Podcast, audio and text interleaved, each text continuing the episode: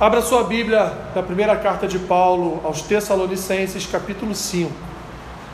Vamos encerrar esta carta hoje, vamos encerrar as ministrações em na primeira epístola de Tessalonicenses, capítulo 5, último capítulo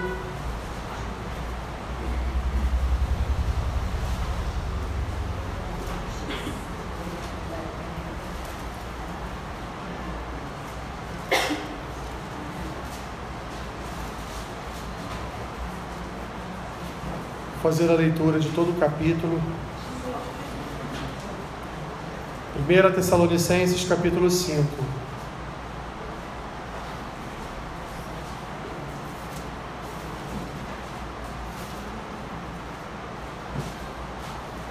Amém?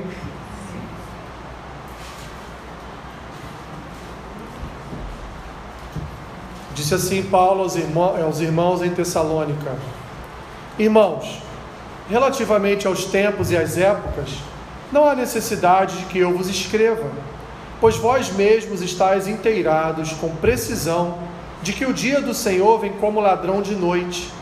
Quando andarem dizendo paz e segurança, eis que lhes sobrevirá repentina destruição, como vêm as dores de parto.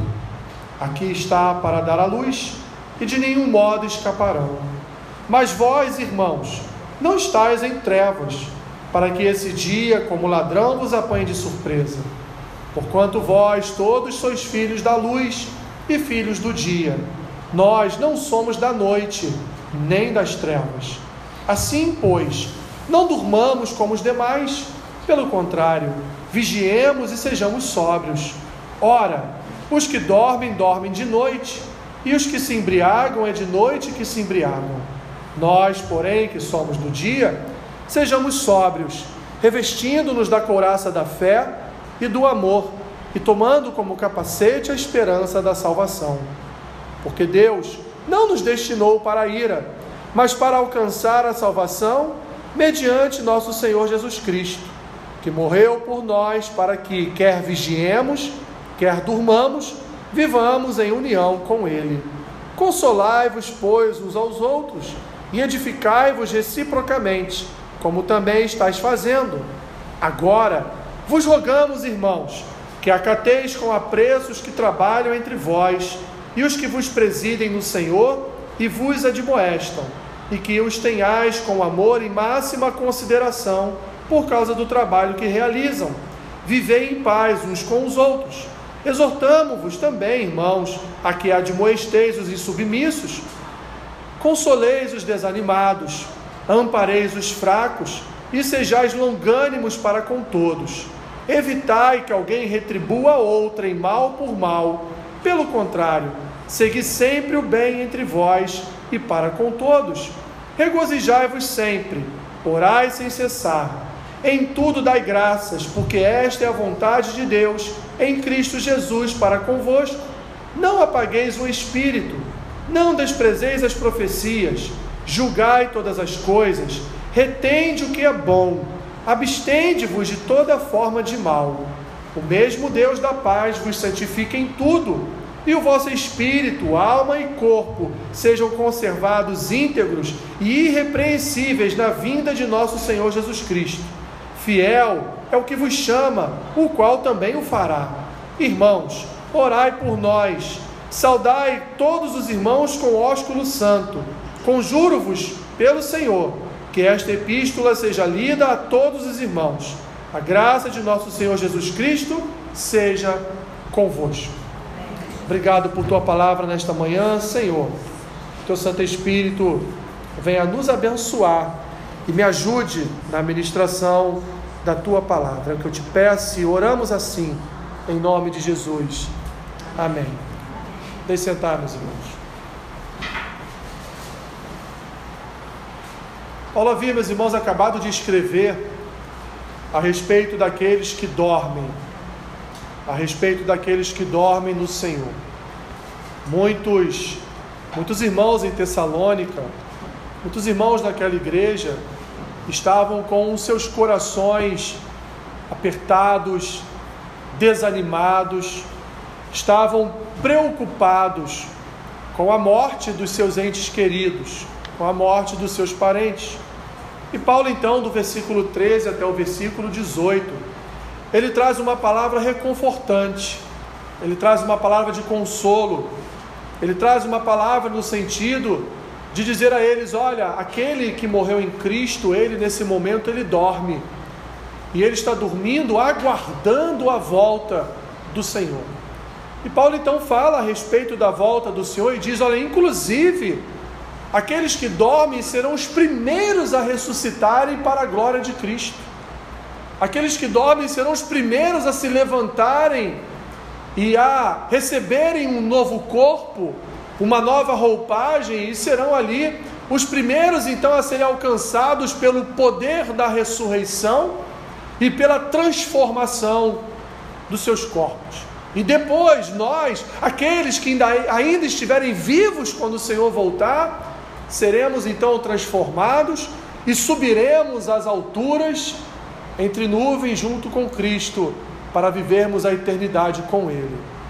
Paulo então trouxe a aquele povo de Tessalônica, da igreja em Tessalônica, uma nova realidade através de um consolo de que os que morreram em Cristo apenas dormem aguardando a volta do Senhor, porque quem dorme uma hora acorda, né?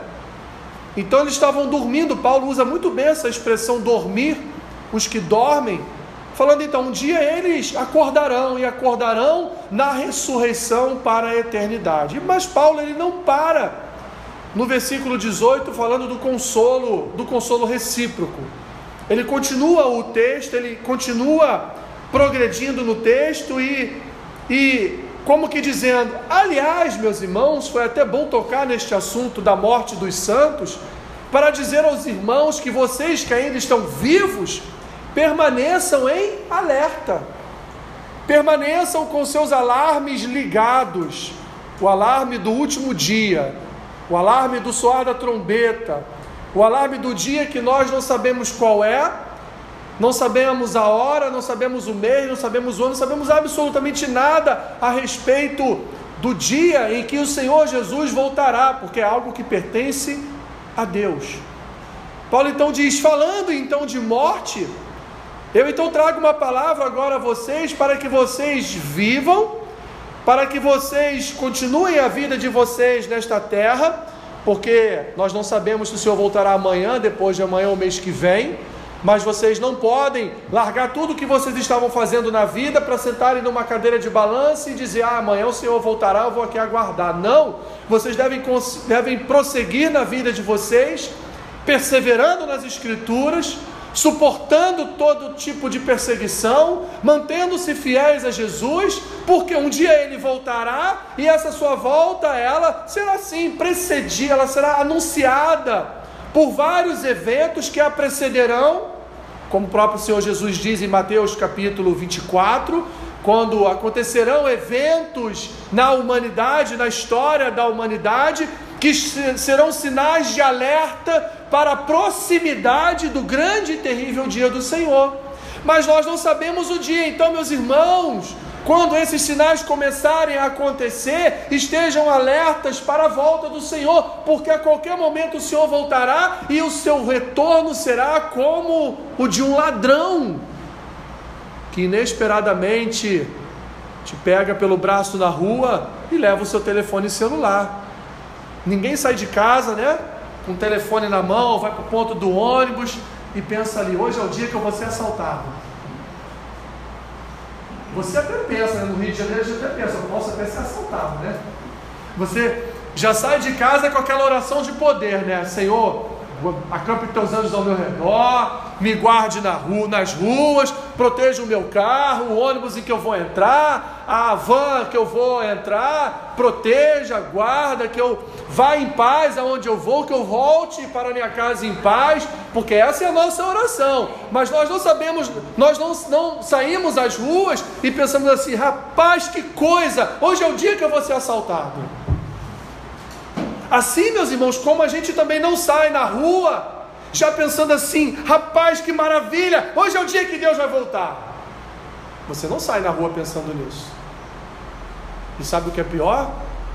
Você pode estar lá na fila do banco, cheio de boleto para pagar e Jesus volta. Você pode estar em casa, né, lançando aquele perfume para ir para o trabalho, e quando tu vê, tu já está já tá entre nuvens, num corpo novo, novo, né? E caramba, que houve?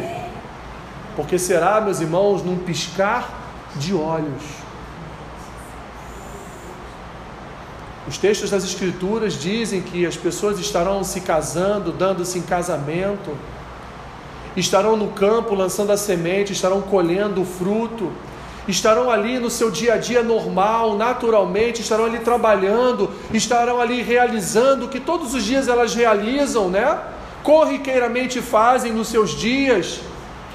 Quando então Jesus volta.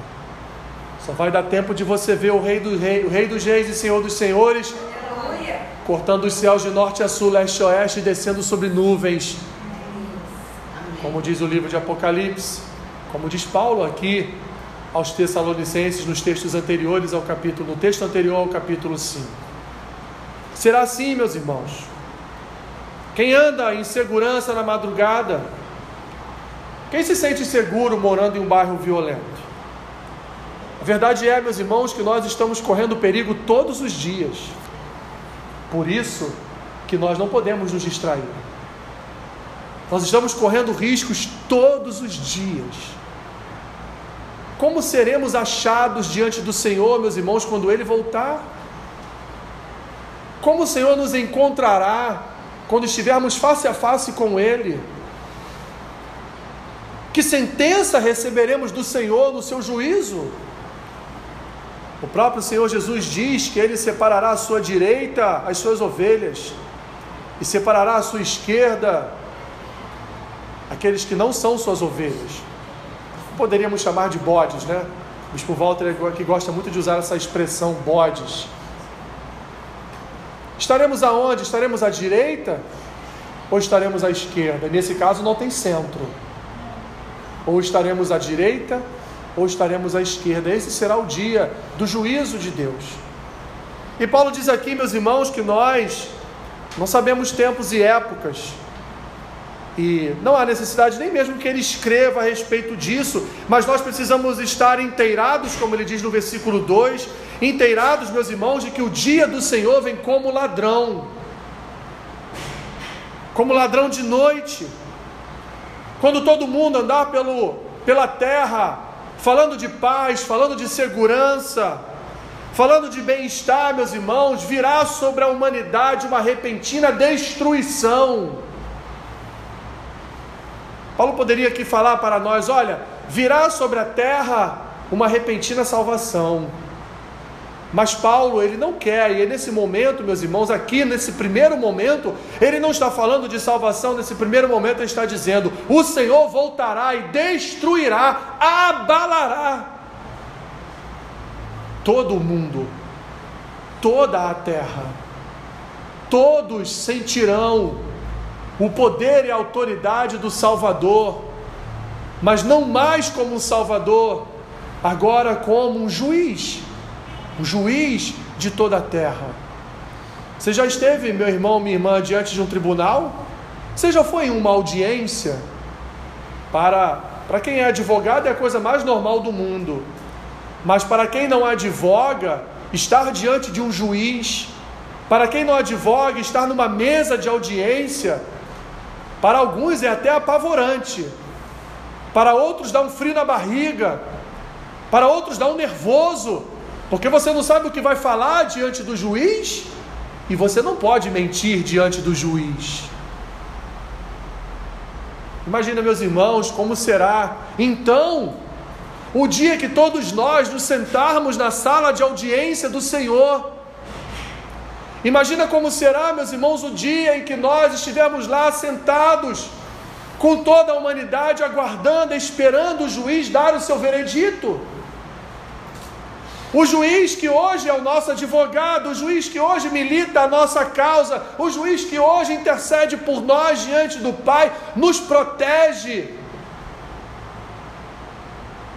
e nos guarda diante do Pai, advoga a nossa causa diante do Pai. Mas nesse dia, meus irmãos, ele não será o nosso advogado. Nesse dia ele estará sentado na cadeira do juiz e estará julgando. E não terá, meus irmãos, advogado na face da terra. Você pode até tentar contratar um, mas não haverá advogado na face da terra que possa livrar a humanidade da sentença do Senhor. Não haverá.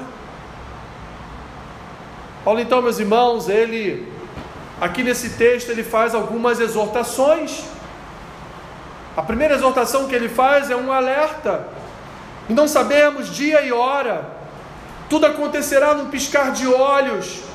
Será, meus irmãos, um evento universal, poderoso, celestial, terrível, e que vai acontecer de repente, de forma repentina, sem, meus irmãos, que todos estejam esperando ou aguardando, pelo menos aqueles que não estão em Cristo, porque a igreja estará preparada. A igreja estará aguardando esse dia. Todos estarão, meus irmãos, vivendo suas vidas naturalmente, sempre distraídos, quando a destruição chegará de forma repentina. Paulo nos lembra, meus irmãos, que nós, de que nós sabemos que tudo isso vai acontecer. Porque nós não somos enganados, porque nós somos o povo, que nós não vivemos nas trevas, nós não estamos às cegas neste mundo. O Evangelho já removeu da nossa vista a faixa, a faixa da cegueira, da cegueira espiritual. Paulo diz no versículo 4: Mas vós, irmãos, não estáis nas trevas, para que esse dia, como, vos, como ladrão, vos apanhe de surpresa. Ele diz no 5: Vós todos sois filhos da luz, filhos do dia. Nós não somos da noite, não somos das trevas. Não somos como aqueles, meus irmãos, que estão dormindo nas suas vidas. Somos sóbrios, somos do dia, como diz Paulo. Não estamos enganados, meus irmãos, quanto ao que vai acontecer. Nós andamos na fé, nós andamos no amor, vivemos na esperança da salvação, porque fomos alcançados pela salvação de Jesus Cristo que morreu por nós, e assim, meus irmãos, estamos unidos a Ele em Sua morte e ressurreição, e estaremos unidos a Ele no seu segundo advento, na Sua segunda volta. Porque é isso, meus irmãos, que o nosso coração espera, é isso que o nosso coração aguarda, essa é a expectativa maior que deve alimentar o nosso coração todos os dias. Ainda que não saibamos qual é o dia, qual é a hora, mas quando nós, meus irmãos, nos preparamos todas as manhãs para exercermos as nossas atividades diárias, nós devemos ter no nosso coração, meus irmãos, que enquanto estamos trabalhando, o Senhor pode voltar. Enquanto estamos andando pelas ruas, o Senhor pode voltar. Porque não sabemos nem dia, nem hora. E esse é o nosso consolo, meus irmãos. Consolo de sabermos que o Senhor Jesus, Ele se encontra em nós e tem nos preparado dia a dia para a Sua volta, para o seu grande retorno. Paulo então faz esse alerta que vai do versículo 1 até o versículo 11, ele termina no versículo 11 assim: então, meus irmãos, consolai-vos uns aos outros e edificai-vos reciprocamente, como também estáis fazendo. Ou seja, meus irmãos, lembrem uns aos outros de que Jesus vai voltar. Tem alguém entre vós sofrendo? Lembre esta pessoa que um dia todo o seu sofrimento vai acabar. Tem alguém entre nós em lágrimas? Lembre esta pessoa que um dia todas as lágrimas serão enxugadas dos nossos olhos. Tem alguém entre nós enfermo? Não só ore, mas lembre esta pessoa que ela já está curada. Porque o corpo voltará ao pó, mas ela está curada porque ela voltará para Deus, o seu espírito voltará para o Senhor. E ainda que ela venha morrer por aquela doença, Cristo já venceu a morte e ela vai apenas dormir e esperar, aguardar o grande dia em que ela ressuscitará. Em que o mar dará os seus mortos, em que a terra dará os seus mortos, e assim ressuscitaremos para a eternidade. Consolai-vos, pois, uns aos outros. Lembrem todos os dias aos seus irmãos que Cristo voltará e que Ele tem nos preparado através da Sua palavra todos os dias para perseverarmos nesta fé e nesta esperança de que Ele vai voltar e de que tudo aqui é passageiro, tudo aqui acabará, mas a eternidade a eternidade, nós estaremos lá com o Senhor, com o Senhor.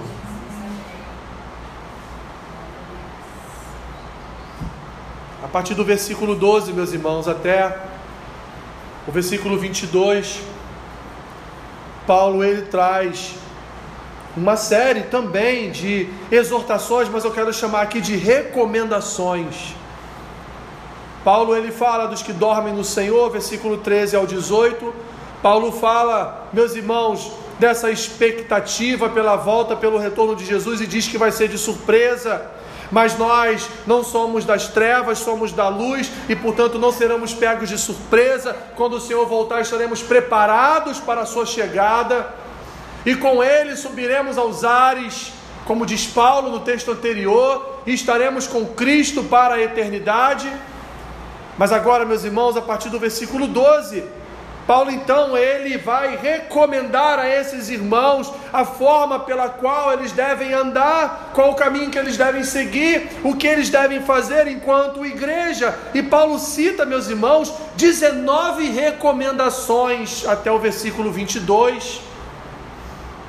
Paulo fala: rogamos, acateis, tenhais, vivei, exortamo-vos, admoesteis, consoleis, ampareis, sejais longânimos, evitai, segui, regozijai-vos, orai, dai graças, apagueis, não apagueis o espírito, não desprezeis as profecias, julga todas as coisas, retende o que é bom e abstende-vos de toda forma de mal.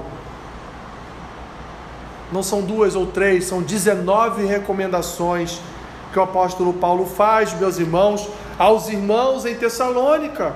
Ele diz no versículo 12: Agora vos rogamos, irmãos, que acateis com apreço os que trabalham entre vós e os que vos presidem no Senhor e vos admoestam. Paulo está dizendo: respeitem aqueles que pregam as Escrituras, respeitem aqueles que são seus pastores, aqueles que são lideranças espirituais na sua vida, ouçam o que eles falam e respeitem a autoridade que Deus tem dado às suas vidas para falar das Escrituras para a tua vida.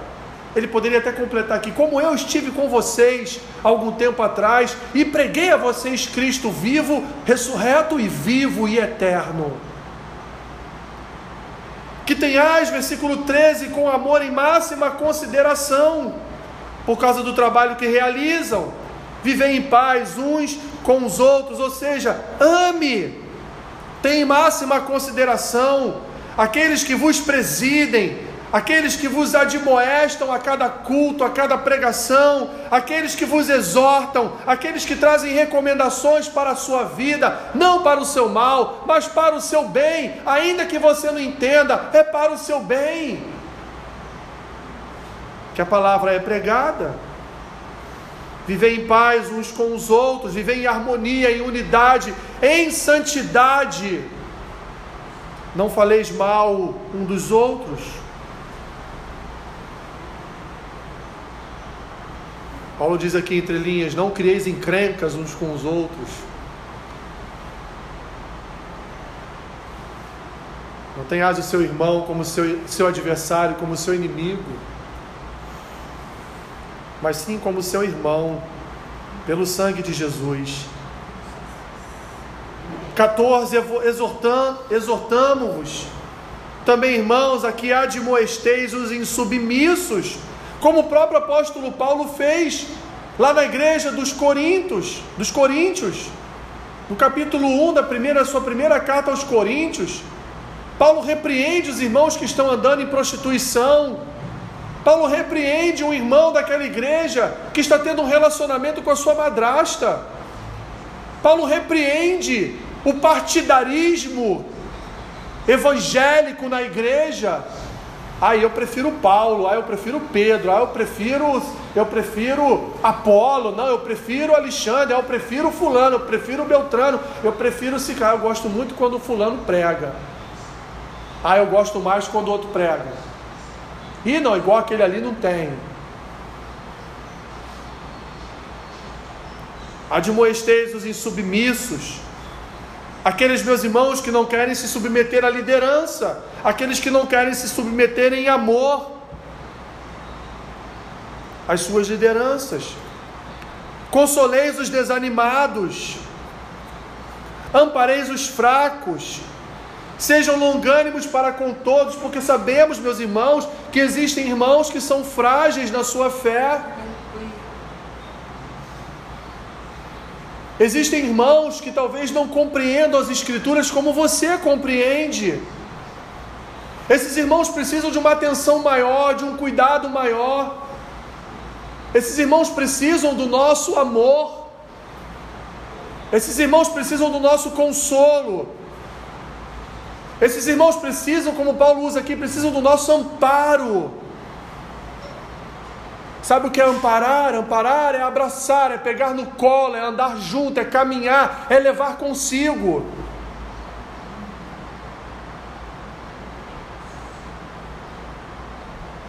Irmãos que às vezes não compreendem o que acontece em suas vidas, a sua fé ainda não está, meu irmão, minha irmã, alicerçada, balizada completamente no Senhor Jesus.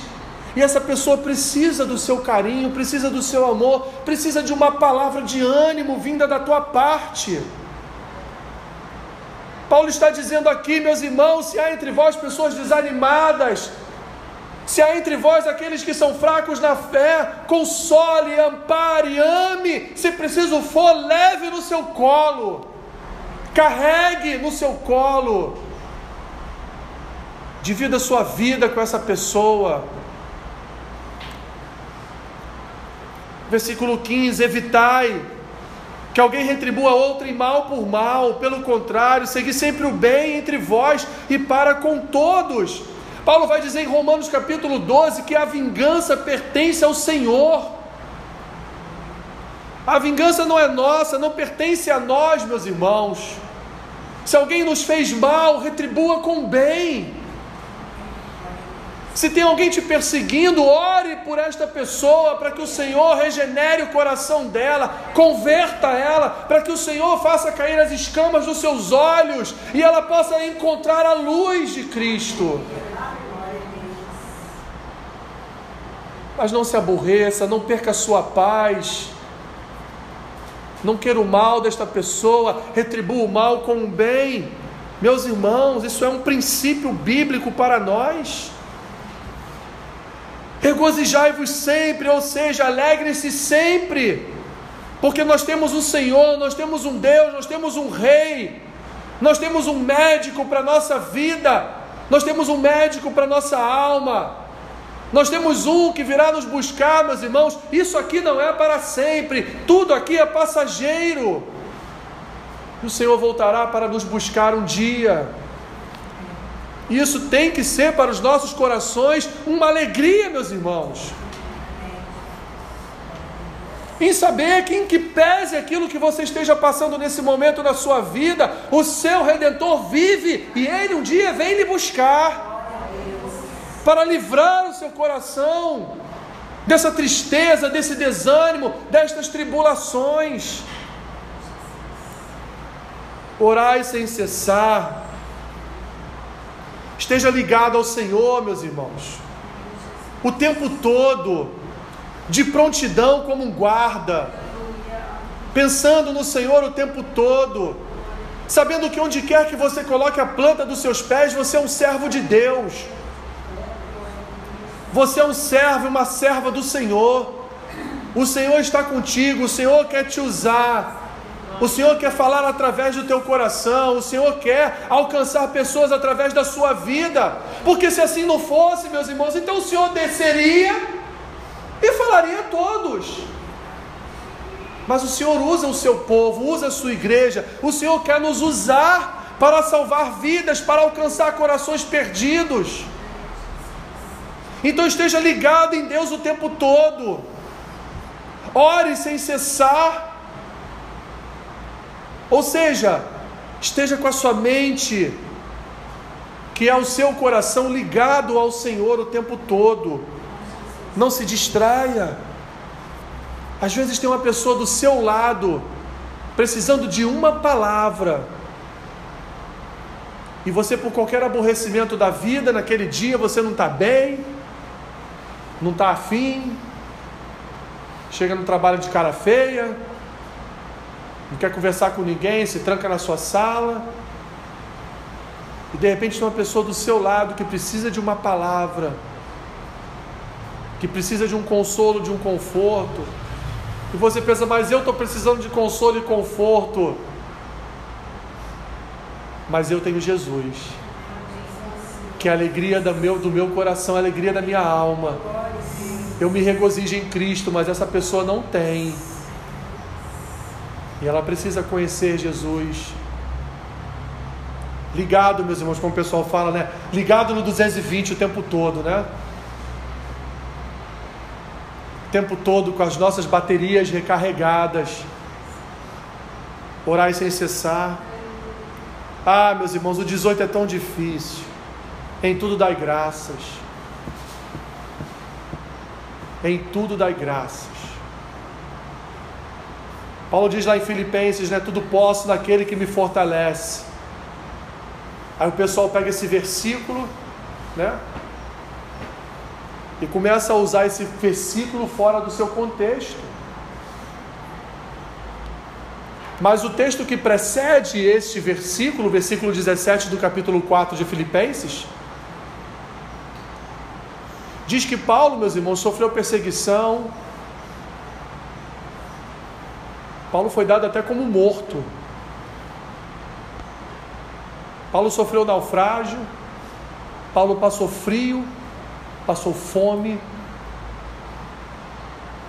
sofreu chibatadas, foi preso, foi torturado de várias formas. E aí ele chega lá no versículo 17 e diz assim: Todas as coisas eu posso naquele que me fortalece. É como se Paulo estivesse dizendo: Meus irmãos, dai graças a tudo. Está sendo perseguido? Dai graças. Está passando por tribulação? Dai graças. Está enfermo? Dai graças. Mas como assim, Alessandro? Como pode? Eu fui demitido ontem, como é que eu vou dar graça? Meu irmão, dá graça, porque você ainda pode receber do Senhor um outro emprego, porque você ainda está vivo. Dá graças. Dá graças por quê em qualquer situação? Porque, meus irmãos, nós não sabemos o dia de amanhã. Você não sabe o que vai acontecer quando você sair aqui da igreja e ir embora para sua casa. Você deve estar até pensando aí: o que, que eu vou fazer para o almoço hoje? Vou comprar um frango do meu irmão aqui do lado, já fazendo a propaganda aqui do Léo e da, e da Andréia. Vou no restaurante almoçar com a família. Não, hoje vai ter um churrasco lá em casa. Ah, eu vou comer só um arrozinho integral com uma saladinha, né? Para aqueles que gostam. A gente nem sabe direito, meus irmãos, o que vamos comer no almoço daqui a poucas horas. Por isso, Paulo diz: dai graças para todas as coisas. Sabe por quê, meus irmãos? Ele completa no versículo 18: em tudo dai graças, por quê? Porque esta é a vontade de Deus em Cristo Jesus para convosco.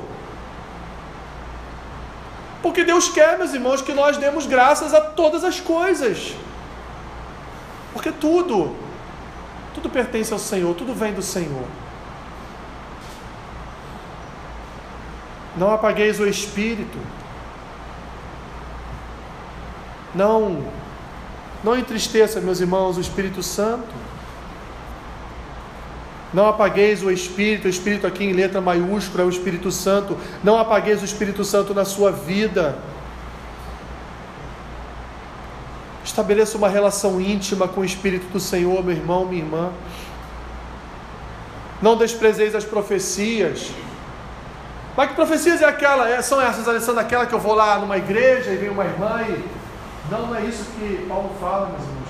Não desprezeis a palavra. As profecias. Não desprezeis a palavra. Não desprezeis também uma palavra de um irmão para sua vida. Só espere a confirmação. Mas não despreze as Escrituras. Não despreze a palavra do Senhor. Não despreze a palavra da profecia para a sua vida. Julga todas as coisas e retém o que é bom. Meus irmãos, tudo que vem às nossas mãos tem que passar por um critério de julgamento. Tudo que nós ouvimos tem que passar por um crivo no nosso coração. Nós não podemos, meus irmãos, comer comida estragada. Nós não podemos, meus irmãos, ter um prato de comida diante de nós, sentir o cheiro da podridão e ainda assim comer aquela comida. Nós precisamos julgar tudo que ouvimos. E nesses dias, então, precisamos julgar tudo que ouvimos mesmo. Porque tem sido dias de muitas vozes, e vozes dissonantes, diferentes, completamente diferentes. Precisamos, como povo de Deus, ouvir essas vozes e julgar as palavras, julgar até aqueles que pregam para vocês. Se o que está sendo dito do púlpito é segundo as Escrituras, não ouvir e absorver, está tudo bem, está tudo certo, mas ouvir, julgar e reter o que é bom. Quando você pega um livro e lê, meus irmãos, nem tudo que está no livro te agrada. Aliás, tem livros muito bons que tem um ou outro capítulo que são muito ruins. Que você lê e fala: caramba, tá chato. Aí tu vai empurrado, né? Acaba de ler aquele capítulo chato, quando tu entra no próximo capítulo que tu começa a ler, fala: caramba! Uau! Que capítulo é esse que eu estou lendo agora? É assim. O que, que você vai lembrar? Eu sei que a gente tem tendência de lembrar aquilo que é ruim, né? Essa é a tendência adâmica do nosso coração. Aí, ó, esse livro é muito bom, mas tem um capítulo lá, rapaz, que é um capítulo chato, que fala disso, disso, disso, tá? Mas e a parte boa do livro? O que que fala? Ih, cara, ó, é, aí você nem lembra direito, né? Quando o irmão erra a letra do louvor, você sai daqui lembrando do erro da letra do louvor, né? Mas você não lembra dos outros três, quatro louvores que foi bem tocado, bem cantado e que foi uma benção. É a nossa tendência natural, meus irmãos. Por isso que Paulo diz aqui: olha, sabendo dessa tendência natural do homem, julga tudo que você lê, tudo que você ouve, julga. E não retém o que é ruim, retém o que é bom. Porque de verdade, meus irmãos, a única coisa que nós vamos ler na nossa vida que não tem nada de ruim são as Escrituras. Qualquer outro livro, até as pregações, sempre tem algo que nós devemos ponderar. Porque são homens que pregam, meus irmãos. Não são extraterrestres, não, tá? Os pastores, os bispos não desceram do céu para trazer uma palavra de autoridade para a igreja. Não são homens comuns, como vocês, que também erram, que também falham. E por último, meus irmãos, ele diz: abstende-vos de toda forma de mal. Tudo aquilo, meus irmãos, que tem aparência de mal. Paulo diz em outros textos: fuja da aparência do mal.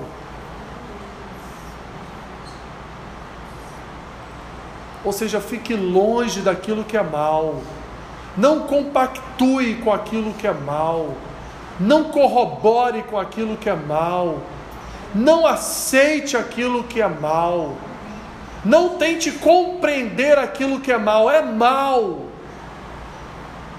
Não há como compreender ou tentar entender aquilo que é mal. É mal.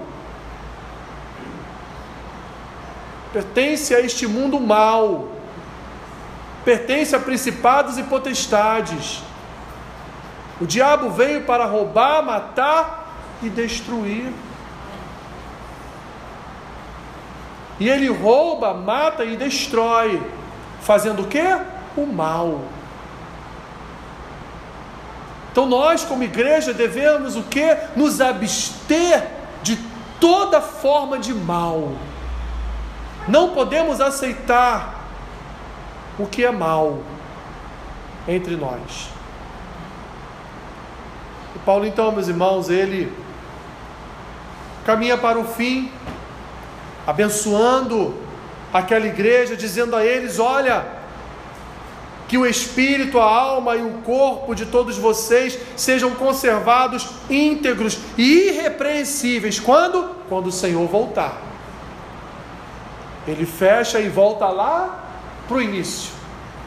Lembra que eu falei para vocês que o Senhor virá como ladrão, então sejam encontrados diante dele o que? Irrepreensíveis, porque o Senhor não vai casar com uma igreja em que esteja faltando algum adorno. A noiva tem que estar completa, irrepreensível, digna de verdadeiramente casar com um noivo.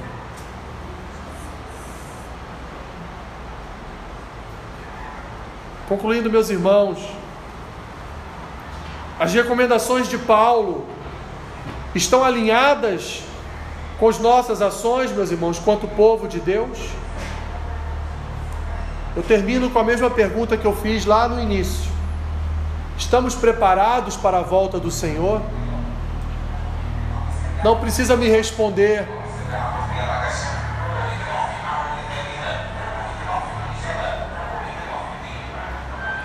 Se o Senhor voltar agora, como nós estamos?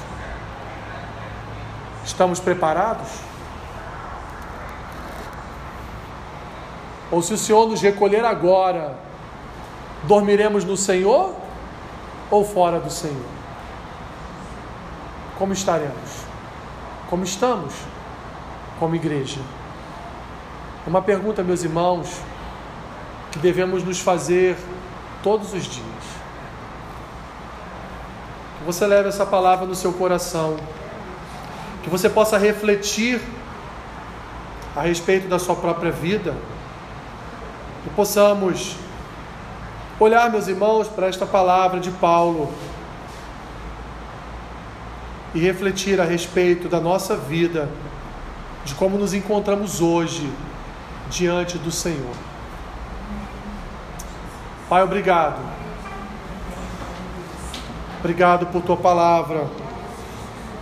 Ela nos move na direção correta, no caminho verdadeiro, nos move em direção à tua luz, pois ela, Senhor, é tua palavra de graça, é tua palavra de amor é tua palavra de cuidado para com cada um de nós. Abençoe meus irmãos, Senhor. Que possamos sair daqui nesta manhã refletindo sobre tudo aquilo que foi falado por intermédio da tua palavra. Assim eu oro, abençoando a tua igreja, em nome de Jesus. Amém.